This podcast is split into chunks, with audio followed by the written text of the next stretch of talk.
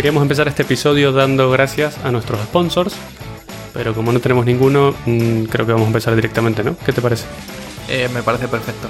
Genial. Esto es Bucle Infinito, yo soy Mato. Yo soy Adri. Tenemos algún tema preparado para hoy, creo. Todo preparado. Tenemos la idea de lo que queremos hablar, ¿no? Exacto, pero como siempre, esto es una conversación entre amigos. Sí, Entre te puedo amigos. llamar así. Sí. Se podría decir con cerveza, pero tú no bebes cerveza, entonces. Sí, es cierto. Que de hecho, hay otros de mis amigos que dicen que, mm, que nunca confíes en una persona que no bebe cerveza. Estoy completamente de acuerdo con tu amigo. Bueno. Eh, bueno, eh, la verdad que el- este tema surgió en, en un chat que tenemos de, de grupo y fue gracias a Matías que encontró un artículo bastante gracioso sobre el workaholismo, si es que esa palabra existe en español. es como la, la españolización del término. Workaholismo. Workaholismo. Em, y nada, eh, básicamente habla de la cultura 996. ¿Qué es la cultura 996? ¿De dónde viene el número? Eh, viene de. Es muy bueno. De 9 de la mañana a 9 de la noche durante 6 días a la semana. sí, exactamente. Es súper loco. Sí, por lo visto muchas empresas en China, especialmente las empresas de tecnología y de software, están empezando a implementar esto que es un asco total. Eh, empezó todo con el CEO de Alibaba, que se llama Jack Ma. Eh, y básicamente se trata de eso, de trabajar todo el día, todos los días, seis días a la semana, haciendo miles de horas extra y dedicando tu vida a tu trabajo únicamente. Pero ¿Cómo es que. eh, bueno, o sea, decir, es, es una locura, ¿no? O sea, decir, está, estaremos de acuerdo. Pero es que este tipo de cultura no solo la mueven eh, en China, eh, sino también personas como muy influyentes y que de hecho, entre comillas, nosotros alabamos, ¿no? En plan rollo Elon Musk. Sí. Sí, efectivamente Elon Musk ha tenido como un montón de quejas y problemas porque obliga a la gente a hacer muchas horas extra. Incluso el tipo tiene una habitación en la fábrica de Tesla, donde duerme casi Sí. toda la semana. O sea que se va a dormir ahí y se despierta dentro de la fábrica. O sea, imagínate tener un jefe que haga eso. ¿Cómo lo verías? Eh, bueno, o sea, decir, te puedo contar, eh, yo he tenido exactamente eso mismo e incluso un poco más. No puede ser más que eso. Em, te voy a contar la anécdota por la que dejé un empleo, ¿vale? Te escucho. Eh, este, no, no voy a- obviamente no voy a mencionar ni, ni nombres ni nada porque es bastante. Da los nombres, todos queremos No, no, no, es imposible, es imposible. Em, digamos que, eh, pues, obviamente dormía en, en este tipo de. O sea, en su despacho, ¿vale? Trabajábamos, de hecho, donde estás trabajando tú ahora.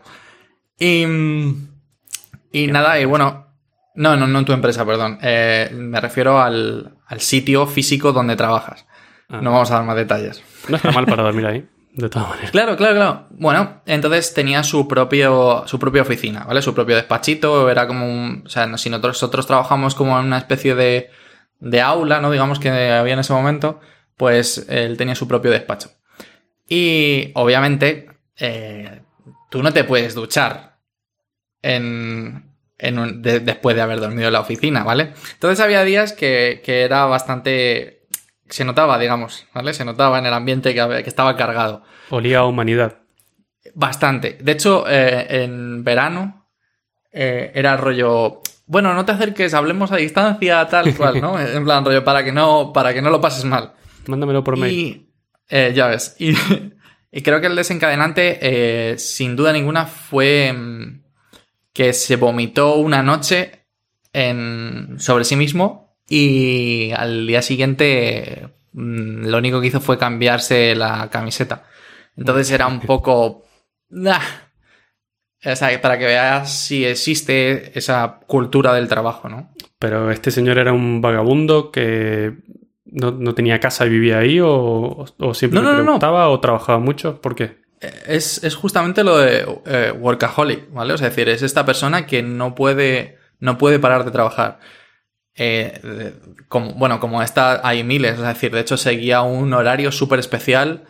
eh, en el que hacía, en vez de 7 días a la semana, tenía como 8 o 9 días y sus días eran de 16 horas, donde dormía cada, o sea, 2 horas o 3 horas cada 16 horas, que es un poco como reducir el sueño, pero, pero hacer días. Entonces los días eran más cortos, trabajaba unas horas súper raras. Era bastante curioso, la verdad. Una, una, persona bastante normal. Claro, es decir, y, y la verdad que, que, es sorprendente cómo, cómo se potencia, ¿no? Cuando estás cerca de, de estas personas, cómo se potencia eso de echar horas extra, ¿no? O sea, es decir, sé que tú nunca has sido muy, muy de echar horas extra. Pero... No, no, es, algo que no, no, está en mi cultura, lo siento mucho, pero mm, yo no voy a dedicar mi vida a cumplir el sueño de otro, porque generalmente el que te obliga a quedarte es por un interés propio, no... Y luego siempre lo hacen con la excusa esta de no estás lo suficientemente comprometido con el proyecto o con la empresa si no te quedas un millón de horas extra. Claro. Y te claro. hace sentir mal, si, si, te vas a tu hora te miran mal.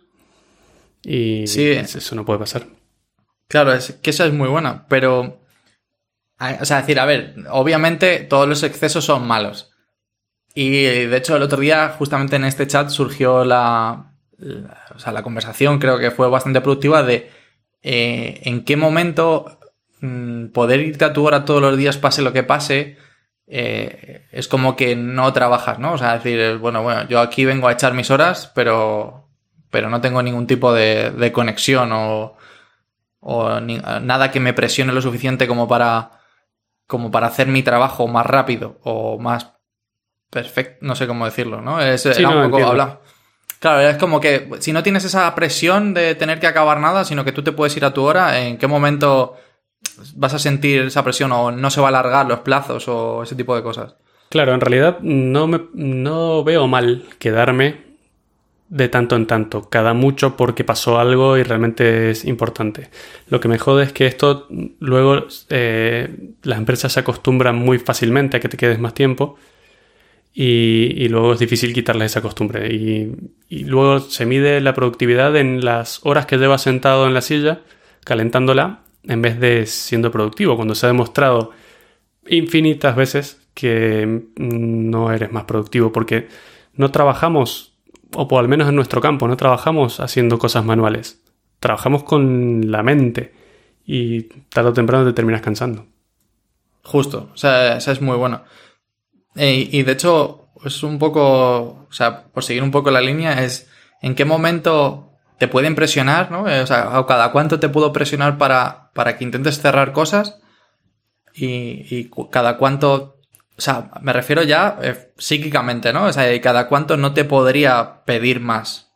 Es súper, súper difícil y el otro día no encontrábamos ninguna solución. La verdad que es una pregunta si nuestro público nos escucha, eh, si hay alguien ahí, más allá de, de estas dos voces, eh, sería interesante conocer una respuesta.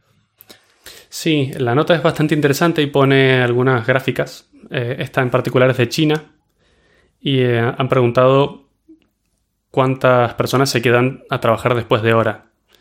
Y es bastante curioso que el 45,5% de la gente ha respondido que dos o tres días por semana se quedan más tarde de lo que deberían trabajando.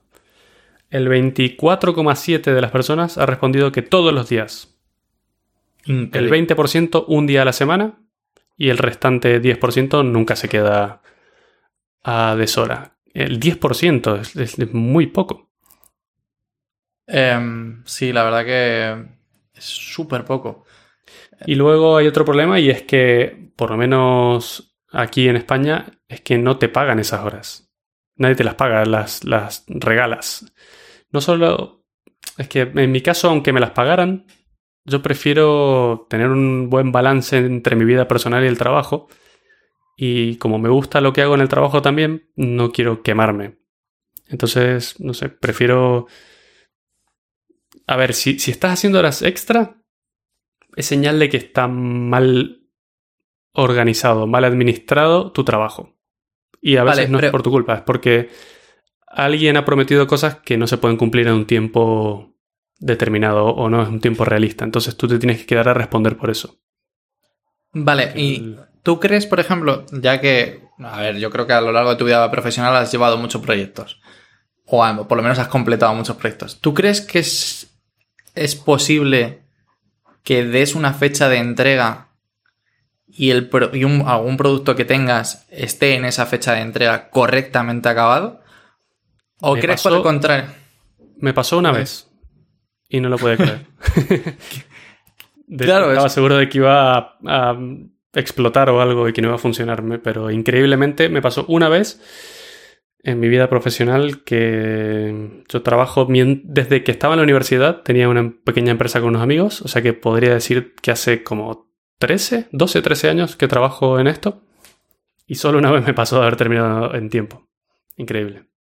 Claro, entonces es, cierto que todas las medidas, es decir, creo que si surge por costumbre, es cierto que hay algo mal, ¿no? Es decir, y que en España eh, normalmente, por cómo es, es decir, se, suele atender a, bajar los plazos, a intentar apurar. Yo me imagino que como cualquier empresa, pero bueno, en este caso en España es como muy típico la cultura, ¿no?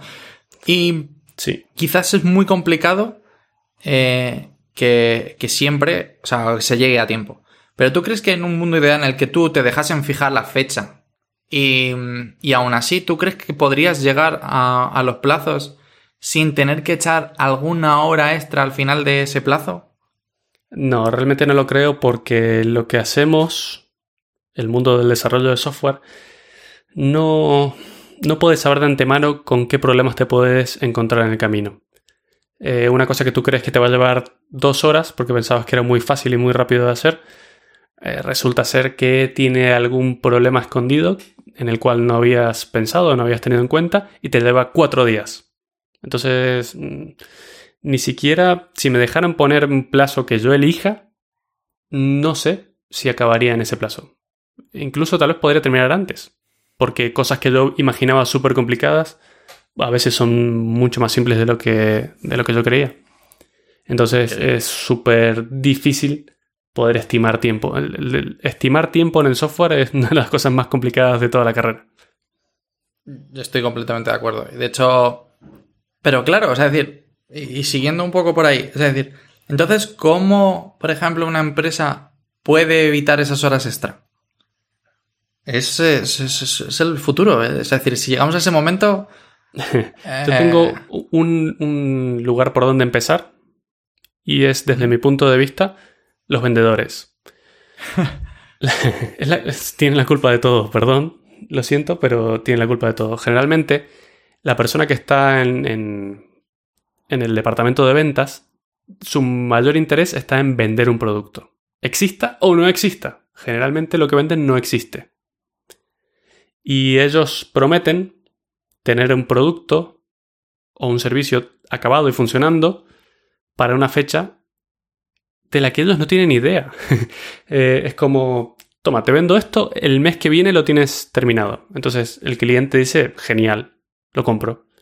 Y ya está, un contrato firmado. Entonces, después de todo esto viene el vendedor y te dice a ti, desarrollador, eh, tenemos que tener esto para el mes que viene. y eso nunca es realista. Especialmente porque la persona que lo vende no tienen idea de cómo funciona, ni de cómo se hace, ni qué pasos llevan, ni cuánto tiempo va a demorar. Que no lo sabemos ni nosotros desarrolladores. Imagínate una persona que no se dedica a ello. Entonces, totalmente cierto. Claro, como solución, habría que ser súper transparente con el cliente. Explicarle cómo funciona, interiorizarlo en el proceso. Eh, la gente de ventas tendría que tener una capacitación mayor en lo que está vendiendo, porque a lo mejor entiende perfectamente el producto como tal pero no entiende cómo se obtiene o cómo se llega a ese producto. Y eso puede ser muy jodido porque está vendiendo algo que está prometiendo cosas que no se pueden cumplir. Mm, pero ¿qué pasa, por ejemplo, con los clientes que no les interesa esto? O sea, es decir, imagínate, voy a comprar, por poner un caso y, no, y haciendo un poquito de publicidad, el baja, ¿vale? Eh, bueno, venga, Ahí puedes incrustar tu publicidad, Mato. Eh, si tienes algún vídeo, algún... Vale, sí, voy a... Bueno, puedo poner algo en las notas del show. El Baja es un proyecto personal en el que estoy trabajando, que es un ordenador para motos de rally. Eh, casi nadie sabe de qué va, porque nadie conoce muy bien esto, pero eh, el ejemplo más cercano que tengo es el Dakar, Las carreras de moto del Dakar se hacen con un sistema que se llama navegación, en el que vas viendo en un roadbook que se llama, que es como simplemente un papel muy largo con instrucciones, como si fuera un GPS, pero con un papel. Y lo que yo estoy desarrollando es un ordenador que va basado en GPS, que te mide la distancia que has recorrido y luego la puedes corregir si te has equivocado en algún tramo. Esto ya existe, no es nada nuevo, pero yo estoy haciendo una versión bastante más económica para la gente que se está iniciando en el, hobby y, con más funcionalidades de las que traen normalmente. Pero bueno, quitando el, enchufe de, publicidad. Eh, claro, ahora, ahora va mi pregunta. Es decir, si yo soy tu cliente, em, ¿tú crees que eh, me interesa saber que has tenido algo. es decir, obviamente me interesa, ¿vale? O puede, puedo querer interesarme. Pero ¿no crees que la queja va a seguir siendo la misma si yo te pido un producto y no, no eres capaz de entregármelo a tiempo? O por lo menos, o sea, eh, sobre todo porque estoy comprando algo. Cuando es algo físico duele más, incluso. Cuando te estoy comprando, en este caso, un, un ordenador de a bordo para mi moto, eh, tú me tendrás que decir, vale, te lo voy a enviar tal día. O algo así.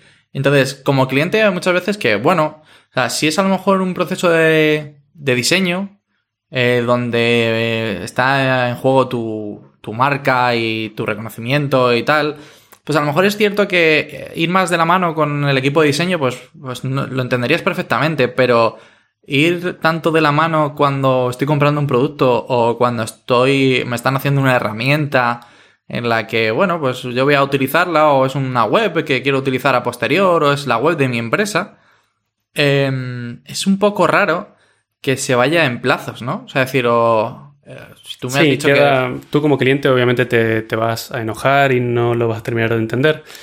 Eh, en mi caso particular, en este del Baja, eh, yo entiendo perfectamente eso porque hasta ahora he sido yo el cliente todo el tiempo. Entonces, y más siendo una cosa de hardware a la que nunca me he dedicado y para mí es nuevo, entonces tampoco quiero prometer plazos. Me escribe mucha gente preguntándome cuándo va a estar listo y yo suelo responder que estoy trabajando en ello. Lo que pasa es que trabajo en mi tiempo libre y, y nada, que mantendré actualizada a la gente. Mi aproximación a solucionar este problema ha sido ser completamente transparente. He hecho una lista de correos en la que te apuntas y cada vez que yo tenga cualquier novedad, envío correos a toda la gente interesada. Entonces, ellos pueden seguir el proceso de desarrollo de esto. no, es que les he dicho, para el mes que viene los tengo, y dentro del mes que viene no escribo nada, no le digo nada a nadie, y todo el mundo sospecha que, que no está listo. Claro, prefiero ser completamente transparente, dar mucha información, a pesar de que lleva bastante tiempo, pero prefiero eso. Y por otro lado, no he cobrado nada. Yo no he vendido nada a nadie todavía. Cuando tenga el producto lo venderé. Cuando lo tenga yo en la mano, lo venderé. Entonces, de esa manera no prometo nada, o sea, no le debo nada a nadie, básicamente. Claro, eso está muy bien lo que para hacer. Eso, claro, justo, eso está muy bien para, para productos que, quizás no han salido, pero bueno, imagínate si no Kickstarter. Um, aún así, eh, es que justamente eh, hay un libro como que trata de todo esto, de si estamos trabajando correctamente. No sé si. Yo creo que Mato, tú te lo has leído. Rework. No, no, no lo he leído. Creo que he oído hablar sobre él, pero no lo he leído. Claro, entonces, eh, bueno, pues eh, simplemente por mencionar alguna cosilla, dice cosas como intentar trabajar en soluciones más sencillas, em, o sea, buscar, en plan, algo, métricas como, como muy reales que te digan algo de verdad a ti, ¿vale? O sea, siempre es que están, lo de métricas es como súper difícil, ¿no? De hecho, en el propio artículo de, de la cultura 996 mencionan que, que, claro, que se han intentado todo tipo de métricas con, con las empresas tecnológicas, o como la de medir la cantidad de líneas de código que genera un desarrollador, o la cantidad de tareas que, que termina a lo largo del día. Siempre han sido unas cosas súper locas. Súper locas, pero completamente fallidas todas las veces. todas y cada una de ellas es... lo que te digo, a veces hay un problema que no sabes cómo resolver y te puedes quedar atascado en tres líneas de código cuatro días. Puede pasar. Y hasta que no lo resuelvas, no descubras, no entiendas lo que está pasando, mm, no avanzas en líneas de código. Y cualquiera que use eso para medir tu rendimiento pensará que no has hecho absolutamente nada y que no has trabajado. Entonces no es, no es una medida válida. Entonces, eh, claro, es, es, nada, eso son todo, son todo, claro, o sea, buscar una medida de trabajo eh, que realmente consigas tú entender como empresa, ¿no? O sea, decir, no sé si, por ejemplo, había una muy interesante que es justamente un poco también una fallida, por así decirlo, de medida que era eh, ver qué features, por así decirlo, o sea, qué, o qué nuevas novedades habíamos entregado, ¿vale? Eh, esta la utilizábamos en, en ING.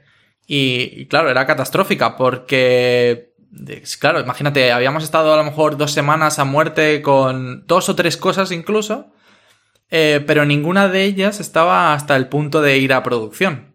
Entonces se quedaban ocultas, por así decirlo, hasta que estuviesen completamente finalizadas o no había dado tiempo a terminar el, eh, testing o, el QA de, todas las herramientas. Entonces, eh, imagínate, si habías trabajado en tres y no habías sacado ninguna, era rollo, tu métrica es cero. Eh, creo que es totalmente absurda, ¿no? Esa métrica, no sé. Sí, me parece... sí, sí, porque claro, da la sensación de avance, pero es solo una ilusión, porque en la realidad eso no está listo para, para publicarlo ni nada. Pero ahora la pregunta es, ¿cómo lo hacemos entonces? es la, bueno, si pudiéramos responder a, esto, solucionaremos uno de los problemas más grandes del mundo del software ahora mismo, pero ¿cómo lo haces tú ahora mismo?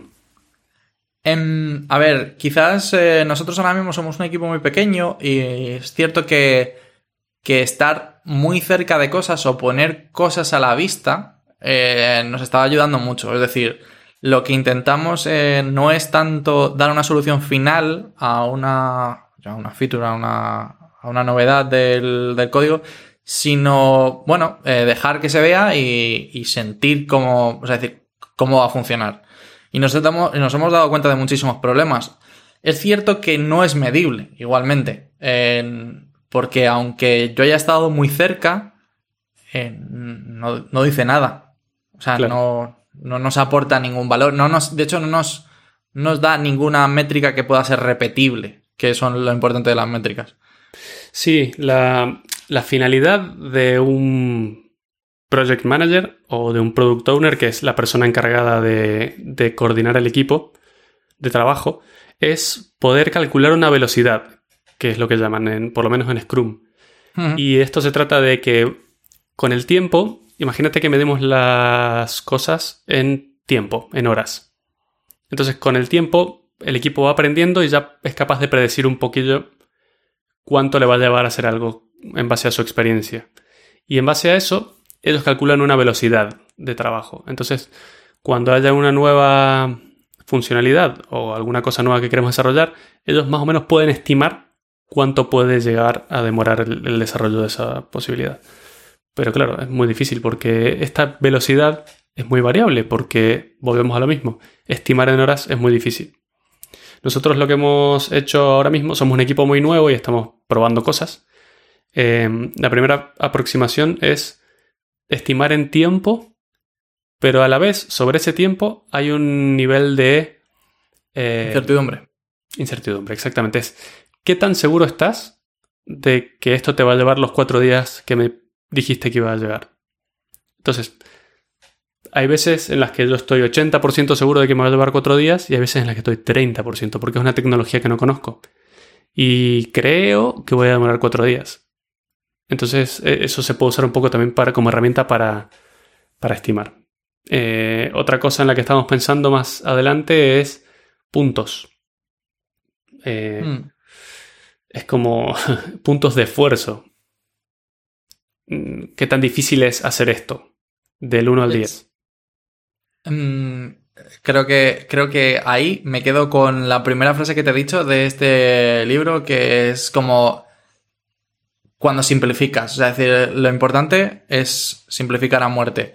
Es muy fácil medir cosas muy simples y es muy fácil equivocarte cuando las cosas son, o sea, decir, muy grandes y complejas.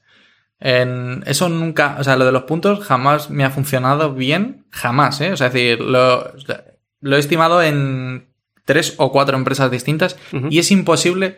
Yo creo que mm, cuando cuanto más grande es una, tarea a completar, mm, es imposible que la estimación vaya a ser apropiada.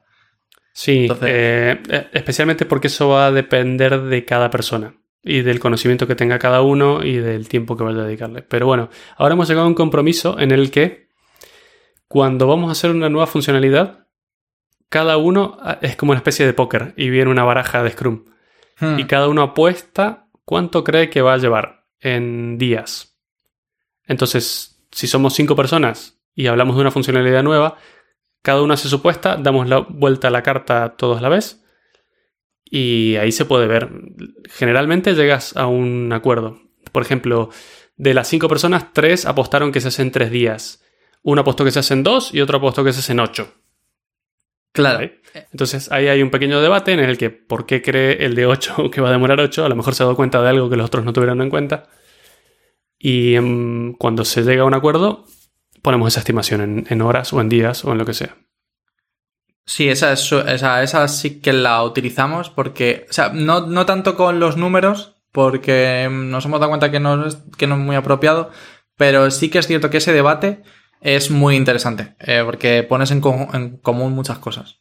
Sí, y se hace de tipo póker para que nadie tenga miedo a decir un número raro. Hmm. Eh, porque si, si lo vamos preguntando persona por persona, la gente va cambiando de opinión cuando escucha a otras personas. Entonces, se hace todas la vez, pim, yo creo que va a demorar esto y ya está. ¿Qué pasa? Y- Que es bastante tedioso porque por cada tarea hay que hacerlo, lleva un montón de tiempo y es tiempo que no estás trabajando. O sea, estás trabajando, no estás desarrollando. Pero bueno. Te doy otro dato sobre los números, ¿eh? ¿Sabes que si escuchas una cifra eh, y la relacionas con... En este caso es una tarea, pero si la relacionas con un producto, tú te quedas con esa cifra, ¿no? Y la vas a aproximar todo el rato, siempre a esa cifra. Por para ejemplo, futuros- es, eh, es que es un efecto psicológico. De, de hecho, Apple lo utilizó cuando fue a sacar el, el iPhone por primera vez en la historia. Eh, to- eh, filtró que el precio del iPhone iba a ser eh, mil dólares, ¿vale? Claro, era súper novedoso, era una pantalla táctil. bueno, era, claro, e- era el primer móvil táctil, era una, una salvajada. Mm. Y mm, entonces filtró esa cifra. Todos los medios, todos los medios el- eh, estaban, claro, repitiendo la cifra todo el rato. Y cuando llegó eh, Steve Jobs a- al escenario y dijo que valía 600, 700 dólares, creo que fue, claro, la gente se quedó. Ahí va, sí es baratísimo. Claro. Eh, por Tenían eso- otra- otro número en mente. Sí. Por eso si a ti te dicen, yo qué sé, eh, ¿cuánta distancia crees que hay de, de la Tierra al Sol? Y yo te doy un dato, ¿vale?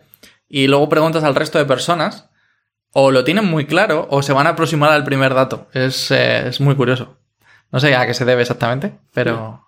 Vale, bueno, y volviendo al tema de las horas extra, yo Hay creo que ha, ha llegado hasta tal punto el problema que aquí en España, ¿hace cuánto? ¿Hace un mes o dos? por Eh, ley- Yo creo, que, yo creo que hace ya... Yo creo que fue en marzo, ¿eh? O abril. ¿Tanto? Bueno, puede ser. Sí, es verdad, puede ser.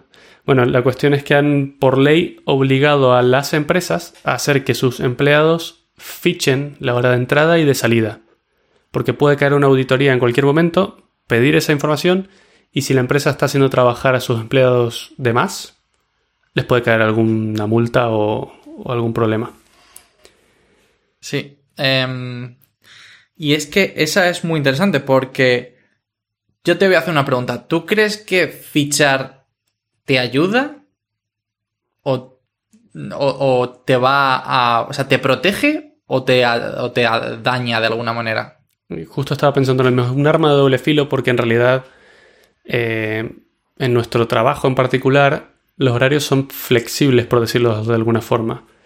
Eh, tú trabajas más por objetivos. En realidad, si bien la mayoría de la gente te pide que hagas 40 horas semanales, es más importante eh, terminar un objetivo y si te vas 10 minutos antes no pasa nada, al otro día haces 10 minutos más, el balance más o menos cierra.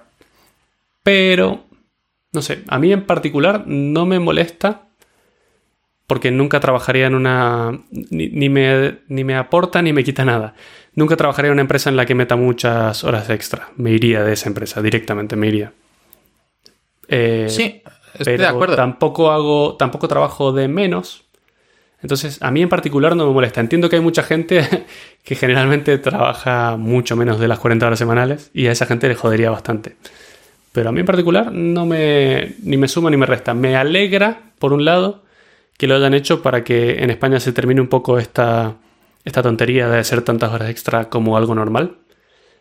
Pero si bien, ni bien dicho esto, estoy en contra del control excesivo hacia la gente y esto es un control más.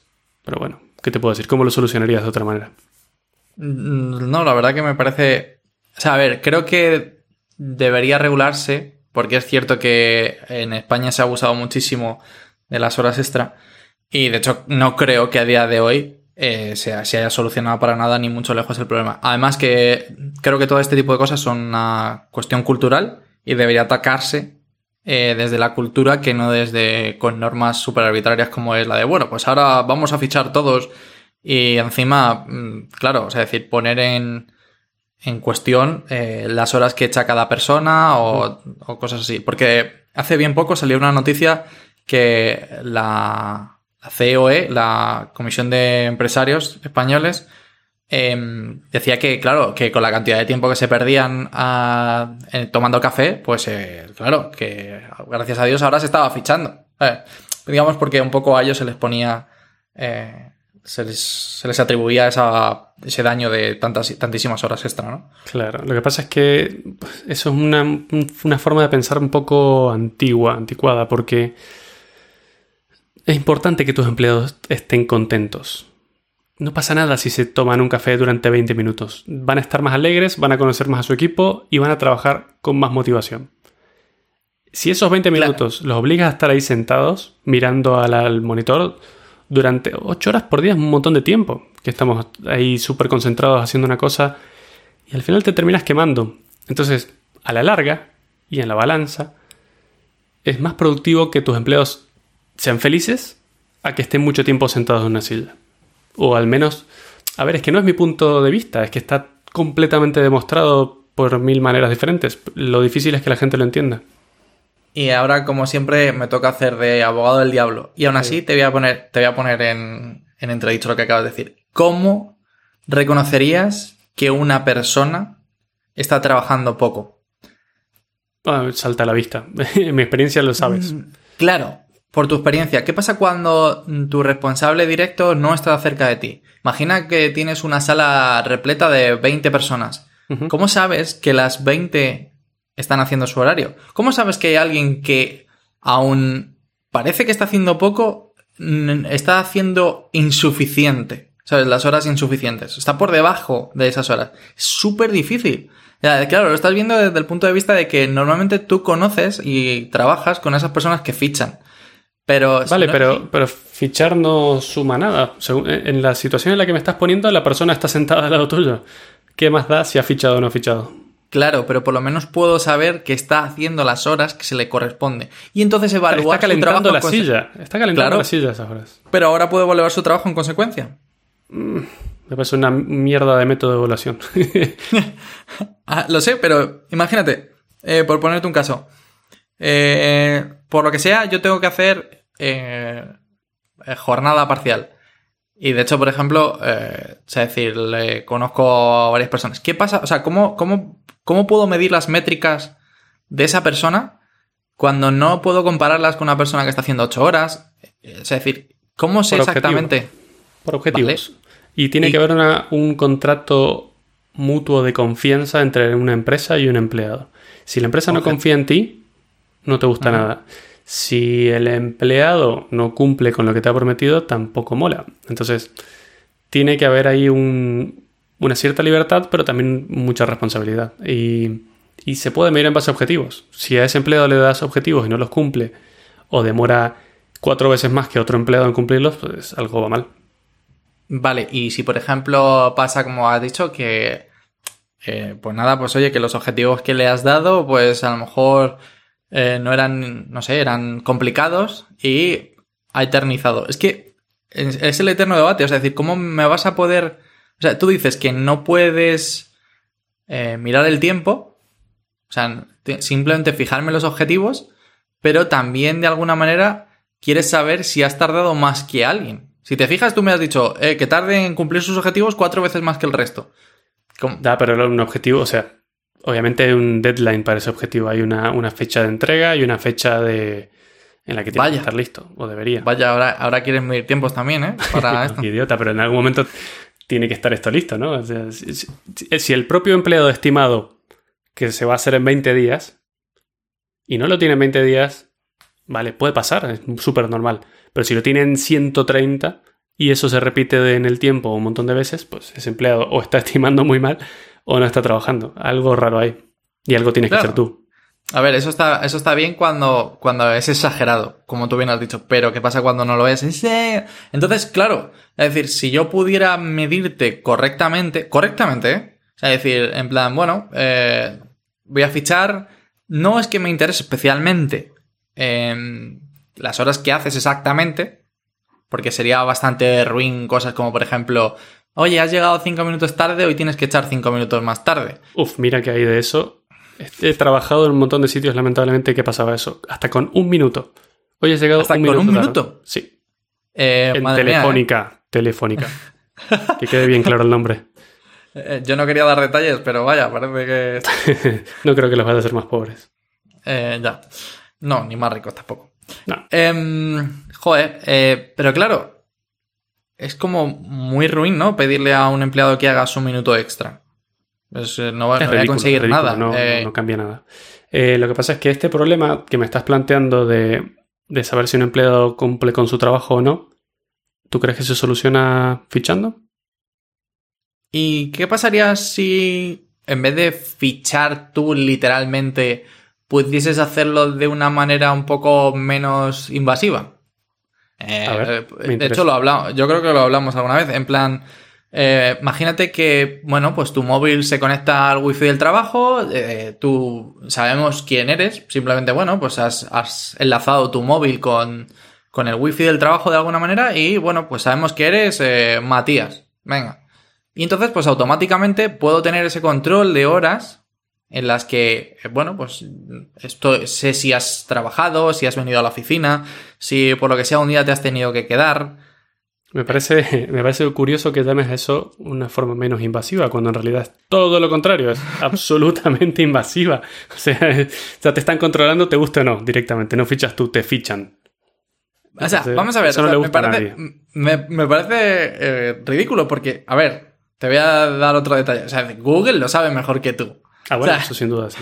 Claro, entonces me parece, me parece que preocuparse por eh, si, eh, si tu em, trabajador, o sea, perdón, si tu jefe sabe las horas o no, es un poco absurdo. ¿no? Te propongo algo.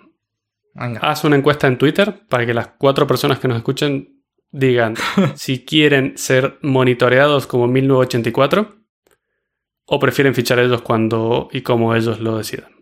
Vale, o sea, Mira, yo, también estoy haciendo no, un poco no. de abogado del diablo porque yo personalmente me he desarrollado una aplicación que hace justo lo que has contado. Cuando salgo de mi casa se desconecta de mi wifi y empieza a medir el tiempo de transporte que demoro. Cuando llego al wifi de la oficina empieza a contar el tiempo de trabajo y viceversa. Entonces solo estoy haciendo informes del tiempo trabajado y eso me ayuda luego a fichar o a dar el reporte mensual a la empresa, ¿vale? Pero esto lo hago yo, cuando yo quiero. La empresa no sabe ni cuando entro, ni cuando voy al baño, ni cuando nada. y eso es cierto. Entonces Vale. hay, hay una diferencia. Es muy útil como herramienta personal, pero Claro, yo pero decido puesto- luego qué reportar. Pero puesto que ahora mismo eh, eh, estás obligado por ley a fichar, qué, qué mejor manera que hacerlo de una manera no menos invasiva, perdón, sino a lo mejor menos molesta. Si, si quieres Sí. cambiar el término. Sí, sí.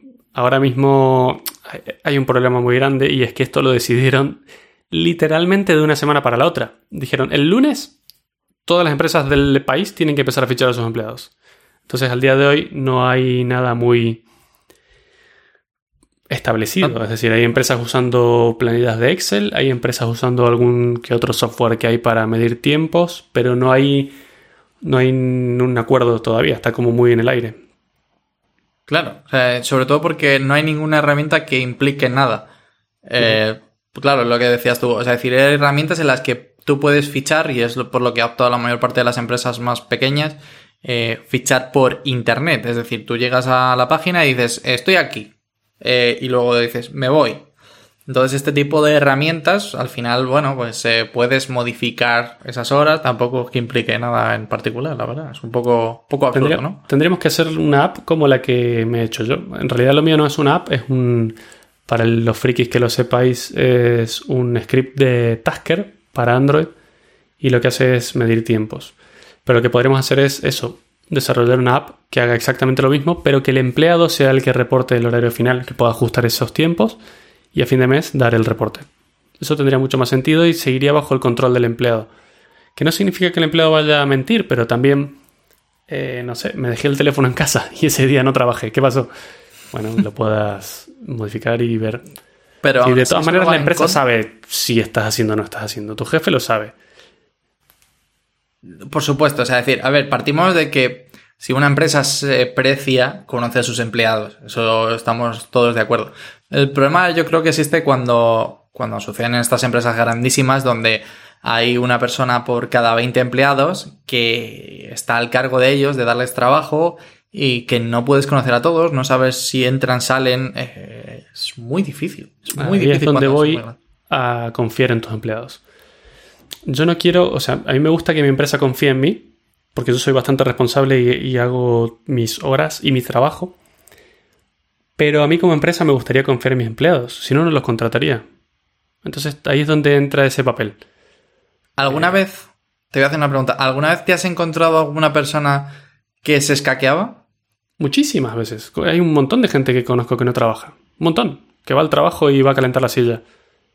Entonces, Pero, pero el- fichar no, o sea, ellos entran y fichan perfectamente horario y salen fichando al horario perfecto. O sea que para la empresa, al segundo ahí. tra- el trabajador de primera, el empleado del mes. Eso no es la solución.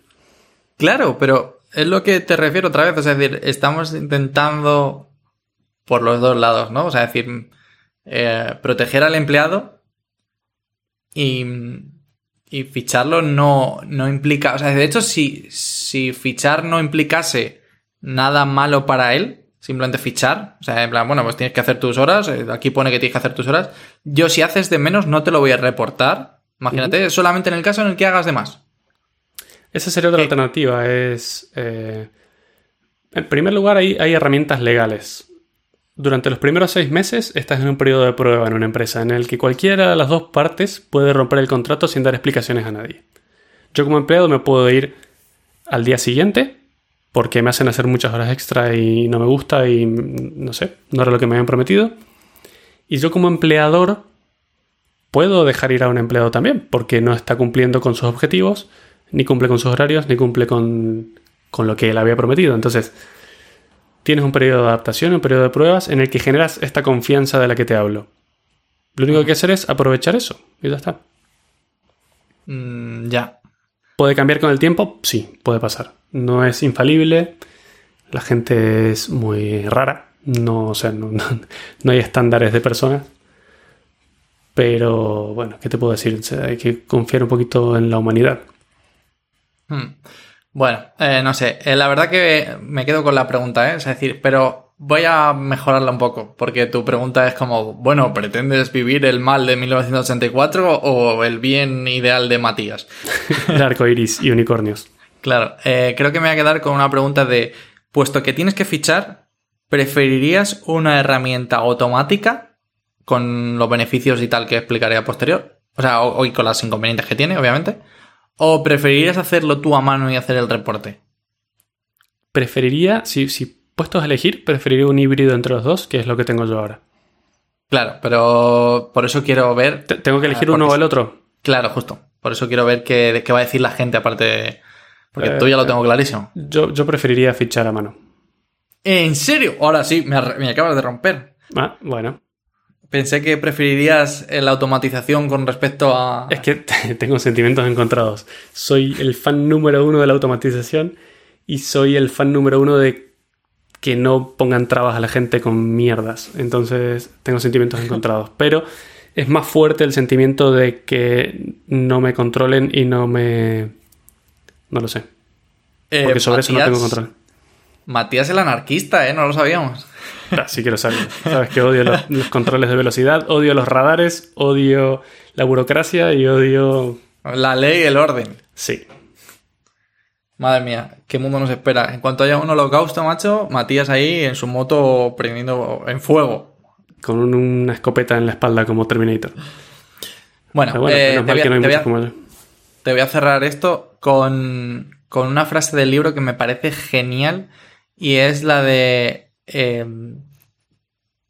de- o sea, es decir, el verdadero héroe del trabajo no es el que, que echa más horas extras, sino el que consigue averiguar cómo terminar su trabajo para las 5 de la tarde. Sí, sí, es real, es, real, es así, sí. Es muy buena, sí, sí, sí. O sea, es creo que esa, esa es la persona que hay que buscar, ¿no? De, de Claro, lo que pasa es que eso te lo da el tiempo, eso te lo da la experiencia. Lamentablemente, cuando sales de la universidad no tienes ni idea de cómo llegar a ese punto. Y lleva muchos años y así Y todo te cuesta. sí, y cuando ya más o menos le vas pillando, te jubilas. te jubilas o te jubilan, sí. O te jubilan también puede pasar, pero bueno. Em, pues muy bien, yo creo que podemos, eh, después de este debate intenso, eh, podemos cerrar aquí. Sí, sí, sí. No hemos encontrado la solución a nada, pero bueno. eh, que, hayan puesto, que hayan puesto esto de fichar, si bien es control sobre la gente, me alegra porque también es control sobre las empresas. Y es un mal que tiene que, que terminar en algún momento. Queremos vivir. Los mejores años de tu vida te los pasas trabajando, Adri. Luego, cuando te jubilas, eres un señor mayor que tiene dinero, pero no tiene habilidad física ni mental para hacer las cosas que habrías querido hacer con ese dinero. Ni tiempo, porque el problema está en que ya te queda poco. qué, qué bonito. Bueno, Perfecto. nos vemos la próxima. Hasta la próxima. Adiós.